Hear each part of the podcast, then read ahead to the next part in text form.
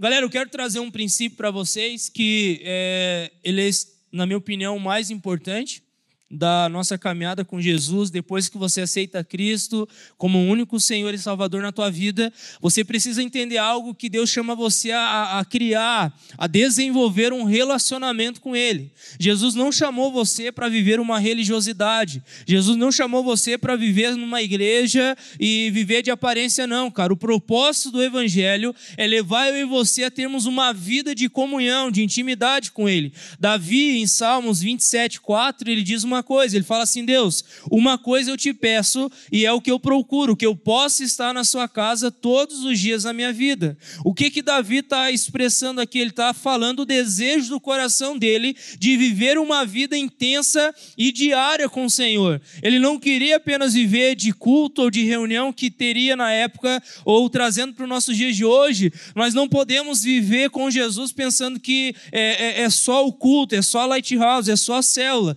Se você tem essa perspectiva com Jesus, eu oro para que Deus quebre isso nessa noite. Por quê? Porque o que Deus chama eu e você a viver com Ele é uma vida de intimidade. Pensou um, um, um casal recém-casado, ele viver só do momento. Não, acho que o nosso casamento se resume só à festa de casamento ele está ralado.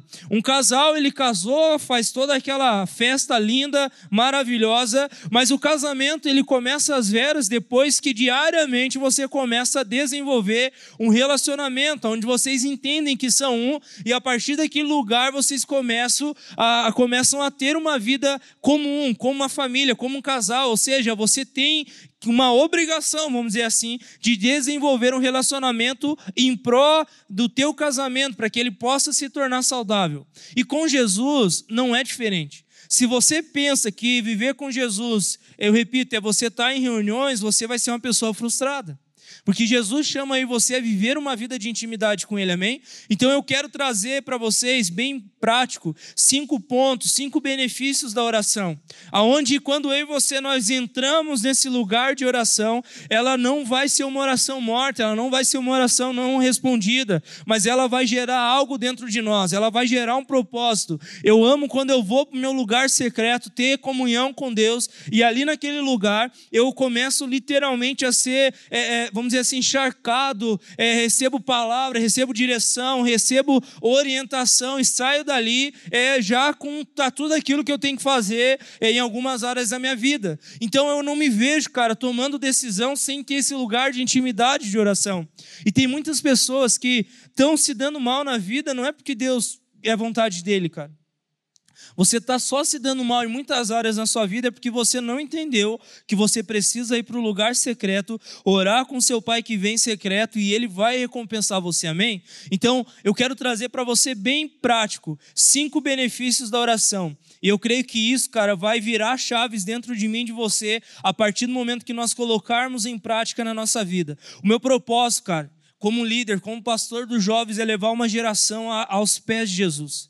Se você entender isso, cara, e você sair daqui desejando, pelo menos, tendo vontade, já foi, foi muito bem sucedida a mensagem. Porque de verdade, cara, eu posso ter 300 pessoas aqui servindo ao Senhor, louco, assim, ó, mais louco que o Batman, cara, mais doido assim que o que você possa imaginar. Mas se eu não gero pessoas que estão indo no secreto buscar a presença de Deus, o meu trabalho vai ser jogado para o ralo abaixo em algum momento. Por quê? Porque o que vai gerar gerar em você vida não sou eu, mas é Jesus.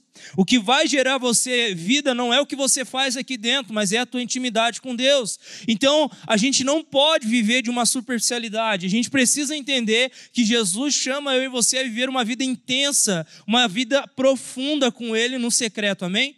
Então, a, vida com Jesus, ela só é literalmente, cara, determinada se terá sucesso ou não com a medida que você busca Ele no secreto, na medida que você tem uma vida com Ele. Então, se você fazer isso, cara, você vai ter uma vida extraordinária. E o meu propósito hoje aqui é, é tentar, de alguma forma, trazer algumas chaves para você, para que você possa entender que Deus está te chamando a um novo lugar. Amém? Primeiro ponto, cara, que eu vejo que a oração ela produz em nós é poder. Uau! Zé está falando assim de me fale um cara aí que você gosta, ô Júlio, qual o cara assim da de massa assim da que você gosta que tem poder assim, que você vai assistir, nossa, que animal. Superman, show de bola. Superman é um cara que tem um poderzão, velho, que ele, nossa, ele é, tem um poder mesmo, né?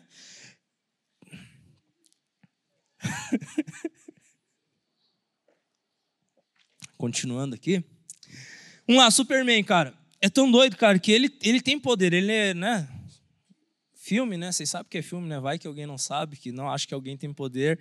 E o meu sonho, quem era aqui dá tempo que o meu sonho era, era ser um vampiro. Que minha época eu assistia a novela O Beijo do Vampiro. e meu sonho era ser o um vampiro só para eu não escrever e eles ficar escrevendo ali, eu ser inteligente, que eu era meio desprovido de inteligência na época, e eu queria ser vampiro, porque eu achava que vampiro era o cara, eu, na minha, né? Quem é que nunca, né? É, eu achava que, nossa, vou ser vampiro, porque o vampiro ele não precisa nem escrever, ele fica assim, naquele tempo, né? E ficava ali escrevendo, nossa, cara, que massa, velho, um dia eu vou ser vampiro. Aí eu acordei para a vida e falei, não tem como. então assim, cara, a oração ela vai produzir poder em você.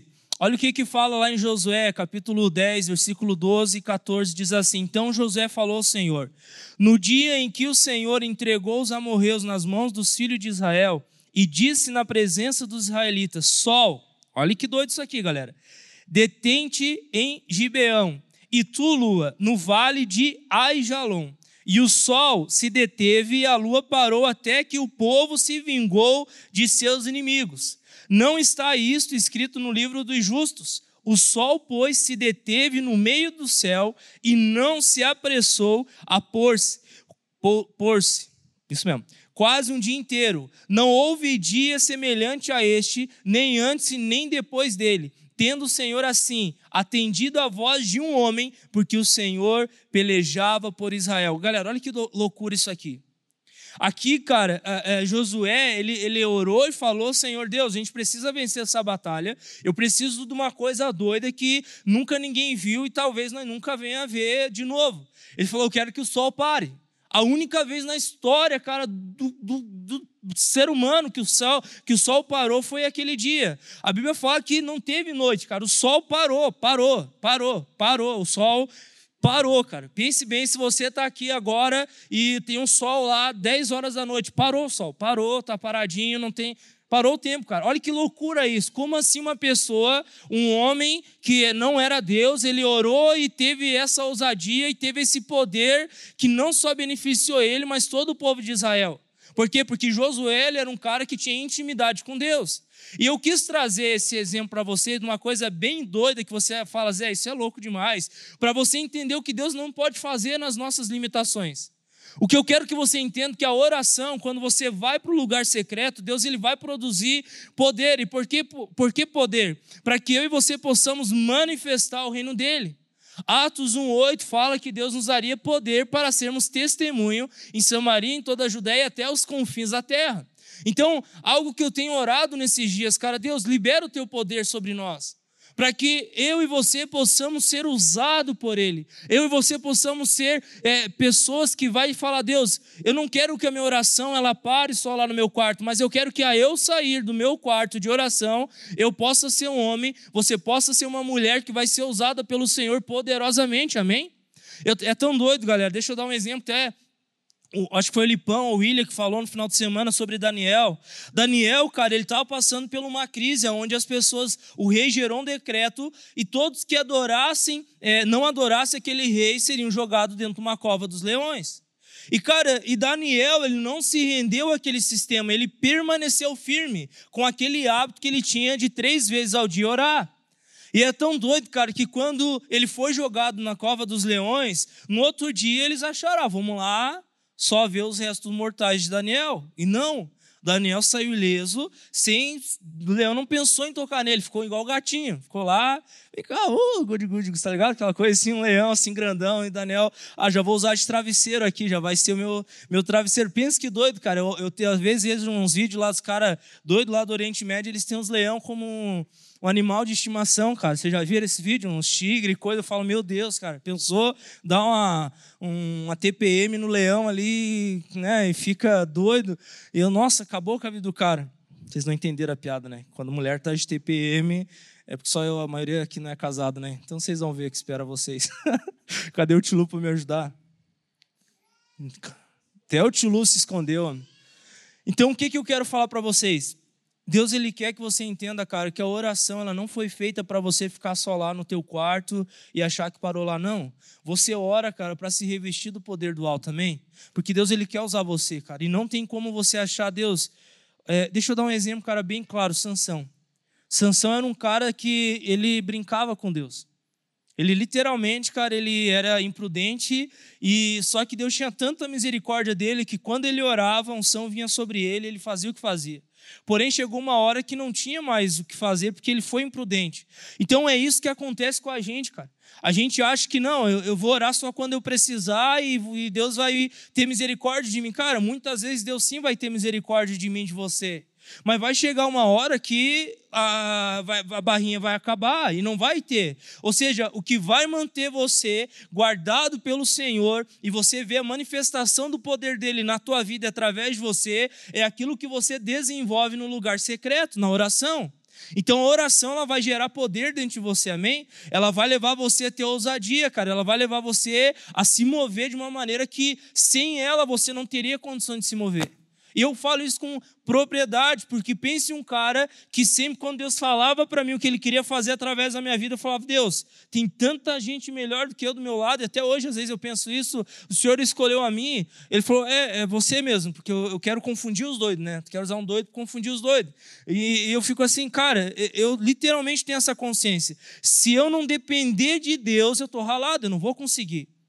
Então, o que faz Deus me usar e ele vai continuar sendo assim, é eu ter esse lugar de intimidade. Porque eu sei que somente lá eu vou acessar esse benefício de Deus me usar poderosamente. Amém? E cara, deixa eu falar algo para vocês. A palavra de Deus fala, isso aqui Deus me deu essa semana, os líderes eu vou compartilhar com eles terça-feira. A palavra de Deus fala, João Batista, ó, ele fala assim: Eu batizo vocês com água para arrependimento, mas vai vir um pós mim que vai batizar vocês com o Espírito Santo e com fogo. Essa palavra ali, cara, ela leva nós a entender que nós somos batizados um arrependimento, uma nova vida, transformação, porém não para aqui. A gente não é só transformado por ser transformado, já está show de bola, não. João Batista falei, vai vir um cara depois de mim que vai batizar vocês com fogo, vai batizar vocês com o Espírito Santo. Lá em Atos 1,8, a gente está experimentando a, a, o começo do derramar do Espírito Santo. E o que, que acontece? O Espírito Santo vem. O que, que acontece depois disso? As pessoas são ativadas e o Evangelho começa a se expandir por toda aquela região. A igreja nasce naquele lugar, naquele avivamento. É tão doido que você vai ler Atos 2, quando o Espírito Santo vem, a Bíblia fala que tinha mais ou menos umas 120 pessoas orando, e de repente eles começaram a ouvir um barulho e eles foram batizados no Espírito Santo. E é tão doido, cara, que quando nós somos batizados no Espírito Santo, é como se eu e vocês tivéssemos acesso a esse poder. E esse poder ativa eu e você a fazer a obra de Deus. Vocês estão entendendo? Então, a oração daquelas pessoas foi o que levou eles a ativar o poder de Deus. Se você quer ser um jovem usado poderosamente pelo Senhor, você precisa ir para o teu lugar secreto e orar, buscar o Senhor ter jejum, ter palavra, cara, crescer espiritualmente, porque é nesse lugar que Deus vai liberar poder sobre a sua vida, amém? Não para você sair matando os outros, mas para você literalmente ser usado pelo Senhor de uma maneira poderosa, amém? Eu creio nisso, cara, eu creio nisso. Deus está nos esticando porque Ele quer usar a gente de uma maneira poderosa. Segundo ponto, a oração, cara, ela gera quebrantamento. Salmo 51, 15 e 17 diz assim: Abre, Senhor, os meus lábios, e a minha boca manifestará os teus louvores, pois não desprezas, não comprases, desculpa, pois não te comprases em sacrifícios. Do contrário, eu os daria. E não te agradas de holocausto. Sacrifícios agradáveis a Deus são um espírito quebrantado, um coração compungido e contrito. Não despreza, ó Deus. Cara, isso aqui, galera, é algo que você tem que pegar. O segundo benefício da oração, cara, é que ela vai gerar um quebrantamento genuíno dentro de você. Eu e você, cara, precisamos sempre estar com o nosso coração quebrantado. A palavra de Deus fala que quando nós dizemos que não pecamos, por si só já estamos pecando. Então o que, que nós temos que ter dentro de nós? Um coração quebrantado. Para que quando nós venhamos pecar, a gente possa se arrepender de uma maneira rápida e voltar o nosso coração para o Senhor. Mas como que vai ser gerado isso? Na intimidade com Deus. Quando você fecha a porta do teu quarto e você vai orar, é como se você fosse uma terra seca e você vai direto à fonte de águas vivas, e essa água viva ela vem sobre essa terra e ela deixa o teu coração mole. E ela deixa o teu coração acessível, ela deixa o teu coração é, de uma maneira quebrantada, para que quando você venha falhar, seja na área que for, você vai lembrar rapidamente de voltar ao Senhor e se arrepender. Você não vai dar espaço para o pecado vir cauterizar a tua mente e gerar morte em você. Eu já ministrei sobre isso dois, dois finais de semana atrás na igreja. Se quiser ouvir lá no YouTube, tem a mensagem sobre isso. Então, o que, que eu quero que você entenda? Nós precisamos ser uma geração quebrantada, amém? Cara, o Will falou aqui algo que me chamou a atenção. Às vezes, cara, o nosso orgulho é o que nos atrapalha de viver coisas extraordinárias com Deus. E como que quebra o orgulho? Com humildade. E como que gera a humildade? Você ir para a presença de Deus. Você fechar a porta do seu quarto e falar: Deus, cara, eu preciso que o Senhor venha me quebrantar, porque eu sou. Olha que Paulo fala, cara, em 2 Coríntios. Eu sou fraco. E a Bíblia fala: quando nós somos fracos, é que nós somos fortes. Por quê? Porque o poder de Deus se aperfeiçoa nas nossas fraquezas. Cara, isso é, isso é massa demais. Se isso não mexe com você, é, alguma coisa está errado, de verdade. Porque o que você precisa entender que você tem que ser uma pessoa que tem um coração quebrantado sempre, cara. Sempre, sempre, sempre. Porque é esse coração que Deus está procurando, amém? É, olha que massa. Jesus não está procurando Jesus está, desculpa, procurando por adoradores que adoram em espírito e em verdade. Esses adoradores têm uma característica em comum: eles são quebrantados. Eles têm um espírito quebrantado. E isso Deus não vai desprezar. Isso Deus não vai rejeitar. Amém? E é isso que nós precisamos, cara, porque é tão massa você você reconhecer quando você está errado e pedir perdão. É tão massa, cara, você tá ali numa, por exemplo, às vezes eu e Júlio aconteceu um desentendimento e eu sei que eu estou errado. Se eu tiver com meu coração duro, orgulhoso, eu vou, não vou dar o braço a torcer e eu que se rale o que vai acontecer depois daqui. Mas se eu estou em oração, cara, se eu tenho uma vida de intimidade, acontece algum atrito comigo e com o Júlio, Deus vai me lembrar na hora, ei, você está errado. Você precisa pedir perdão para ele, você precisa sair por baixo. Isso não vai ser gerado nada automaticamente. Eu não vou querer sair ganhando naquela briga. Não, Júlio, me perdoe, cara. Eu estou errado, eu falei com você. E é tão lindo isso, cara. É tão é digno isso. É isso que nós precisamos. Você que é casado, você que está lá na tua família, às vezes o teu pai ele pode ser assim, oh, meu Deus, você não sabe que eu passo dentro de casa, tua mãe, sei lá. Mas, cara, quando você está em oração, você tem o um espírito quebrantado, você decide sair por baixo, Cara, não tem como, velho, a gente não vencer saindo por baixo. Não tem como. É, é como você tá dando um soco na, na, pessoa, mais ou menos assim. Do grau de, de, de, de violência que é um quebrantamento, uma humildade. A pessoa vem, ela quer moer você, mas você reconhece, não, me perdoe, eu estou errado mesmo. Eu reconheço que eu estou errado e você pede perdão para a pessoa, a pessoa não vai ter mais nem argumento para falar com você, e ela vai liberar perdão e vocês vão se reconciliar e vai ser uma maravilha. Por quê? Porque você gerou no lugar de intimidade um coração quebrantado. Amém? Terceiro ponto, cara, que a oração vai gerar, isso aqui pega na nossa geração. A oração ela gera submissão. Em Mateus 26, 39 diz assim: Adiantando-se um pouco, prostou-se sobre o seu rosto orando e dizendo: Meu pai, se possível, passa de mim esse cálice, todavia, não seja como eu quero, e sim como tu queres. Jesus, cara, aqui está no Getsemane, prestes a ser preso e começar aquele processo de crucificação.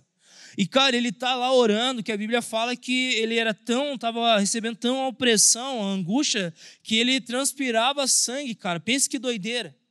E ele estava ali orando, cara, e ele ora, Pai, se possível, afaste de mim esse cálice. Mas uma coisa eu quero deixar claro aqui: seja feita a tua vontade, não a minha.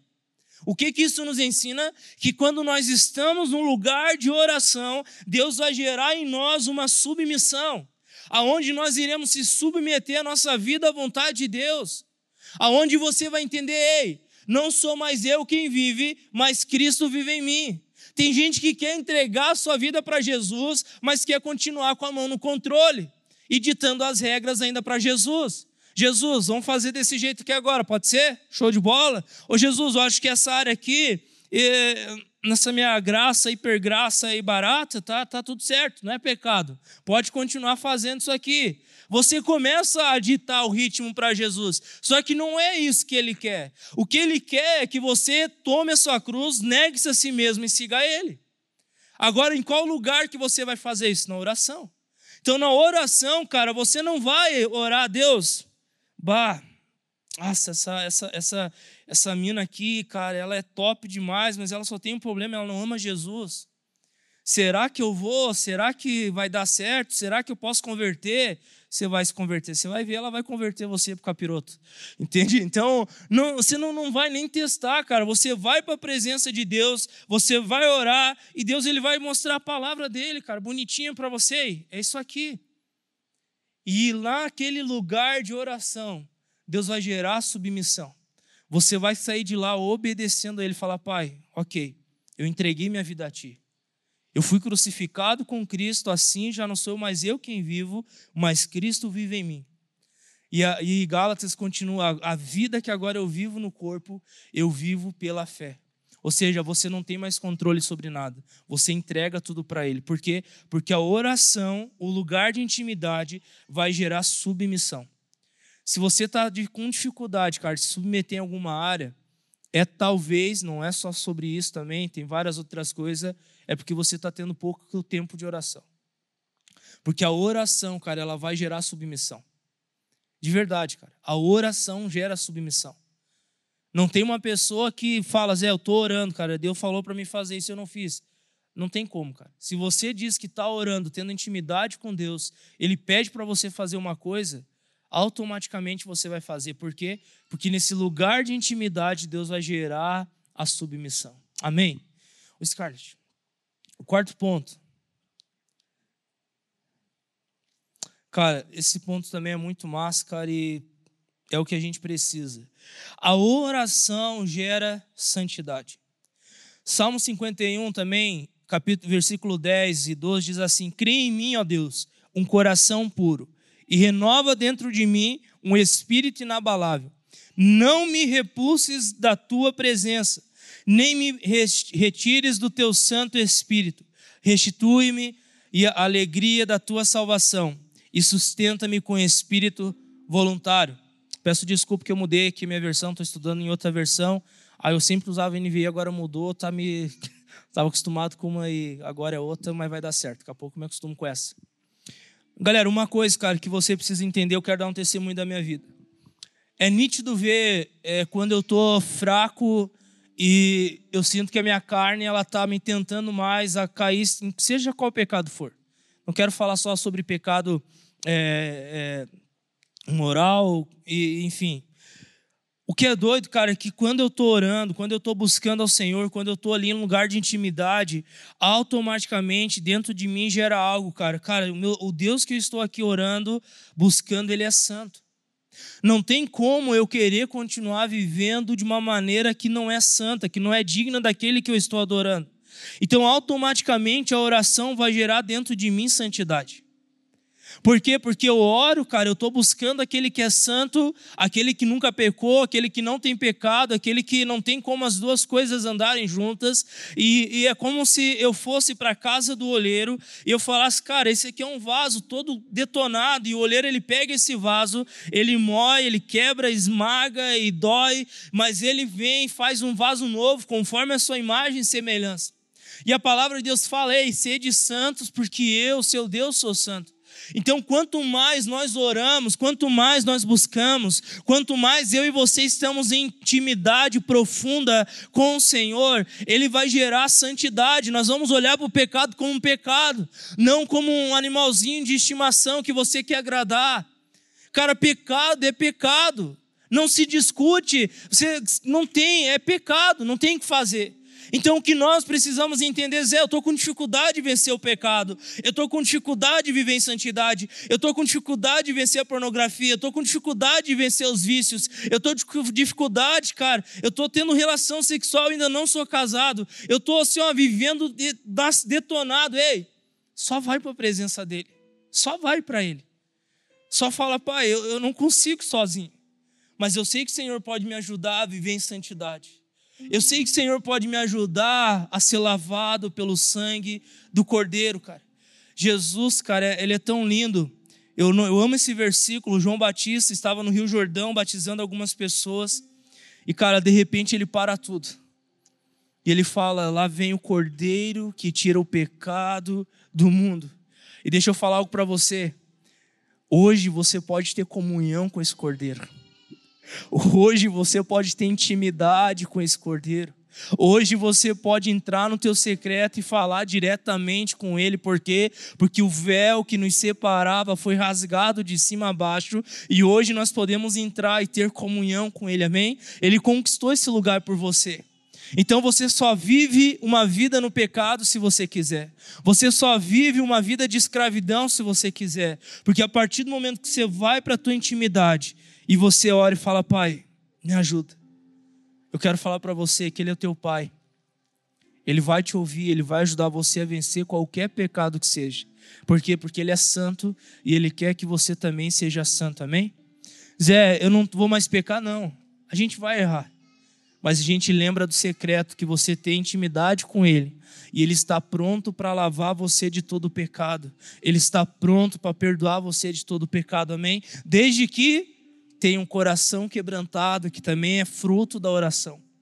Então a oração, cara, gera santidade. Amém? Eu lembro que quando às vezes eu falhava em alguma área, eu ia falar, tá, mas aonde que está a raiz, cara? Por que, que eu falhei? Por que, que eu errei nessa área que para mim já estava resolvido? Eu ia ver, eu estava longe de Deus. É batata, galera, não tem como. Agora, quando você está perto dele, perto da natureza dele, que é santa, você nem tem mais desejo de viver no pecado. Pode ser que você caia, pode ser que você fale, pode ser que você peque em algumas outras áreas, mas você continua ali falando: Pai, eu sou fraco, eu sou fraco, mas o teu poder me aperfeiçoa nas minhas fraquezas. Amém? Porque você reconhece que você precisa dele. E quinto e último ponto, a oração, cara ela vai levar você a vencer os seus inimigos. Efésios 5, 10 e 12 diz assim: Quanto ao mais, sede fortalecidos no, no Senhor e na força do seu poder. Olha de novo a palavra poder. Revista-vos de toda a armadura de Deus para poderdes ficar firmes contra as ciladas do diabo, porque a nossa luta não é contra sangue e carne, e sim contra os principados e potestades, contra os dominadores deste tenebroso, deste mundo tenebroso, contra as forças espirituais do mal nas regiões celestiais. Cara, uma coisa que eu vi uma mensagem e mudou minha forma de ver isso. Salmo, cara, Salmos 23, fala que Deus vai preparar para nós uma mesa na presença dos nossos inimigos. Quando você tem intimidade com Ele, ele vai levar você a sentar na presença dos seus inimigos. E sabe o que vai acontecer? Os teus inimigos, cara, talvez a depressão, talvez a ansiedade, talvez o vício, talvez um pecado, seja ele que for, você vai estar ali e ele não vai ter mais poder sobre você. Por quê? Porque o teu Deus te deu autoridade sobre todo aquilo que está causando mal sobre você. Hoje de manhã eu estava lendo ainda, a palavra de Deus fala que Ele deu autoridade para mim você pisar na cabeça dos escorpiões e serpentes. Ou seja, nada pode tocar você quando você entende que você é filho, quando você entende que você tem autoridade. Então os inimigos vão se levantar, galera, vocês não têm noção.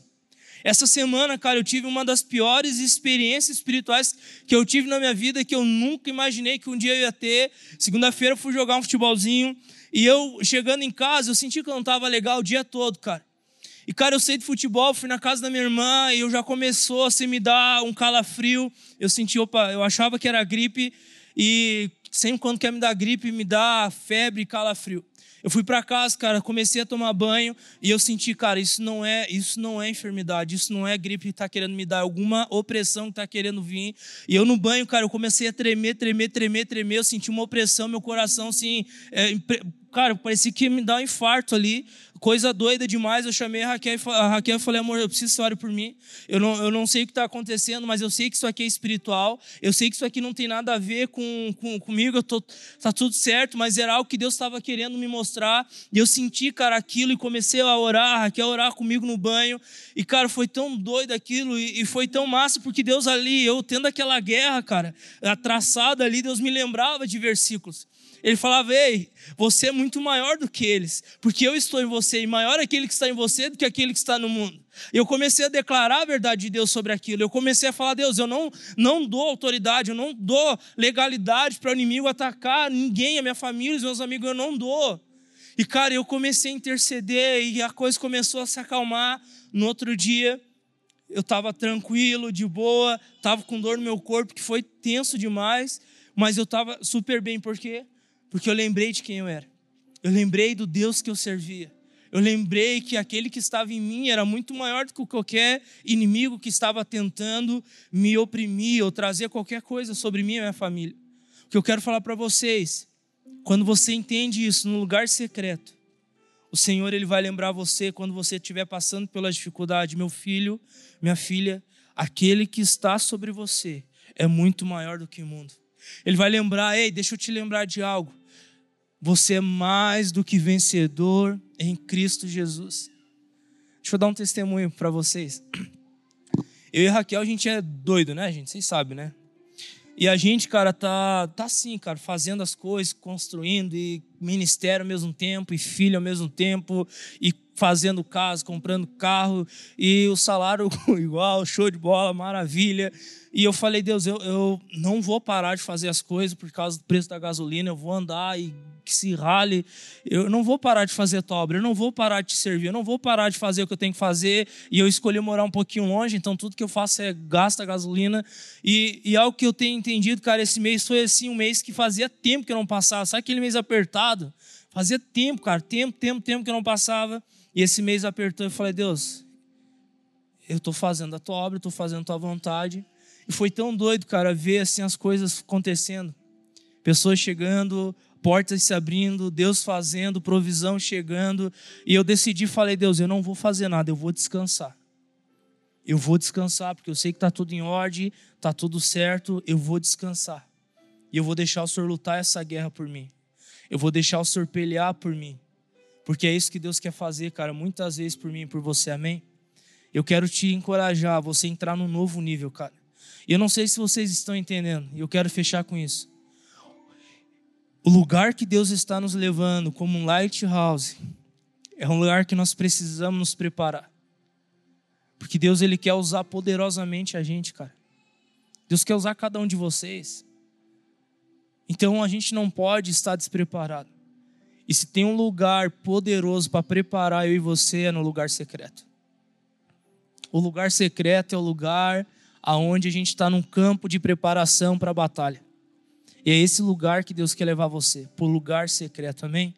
Então, que nesses dias você se desafie a buscar a presença de Deus como nunca antes. A palavra de Deus fala: busque enquanto você pode achar, procure enquanto Ele está perto. Hoje é o dia de você buscar o Senhor.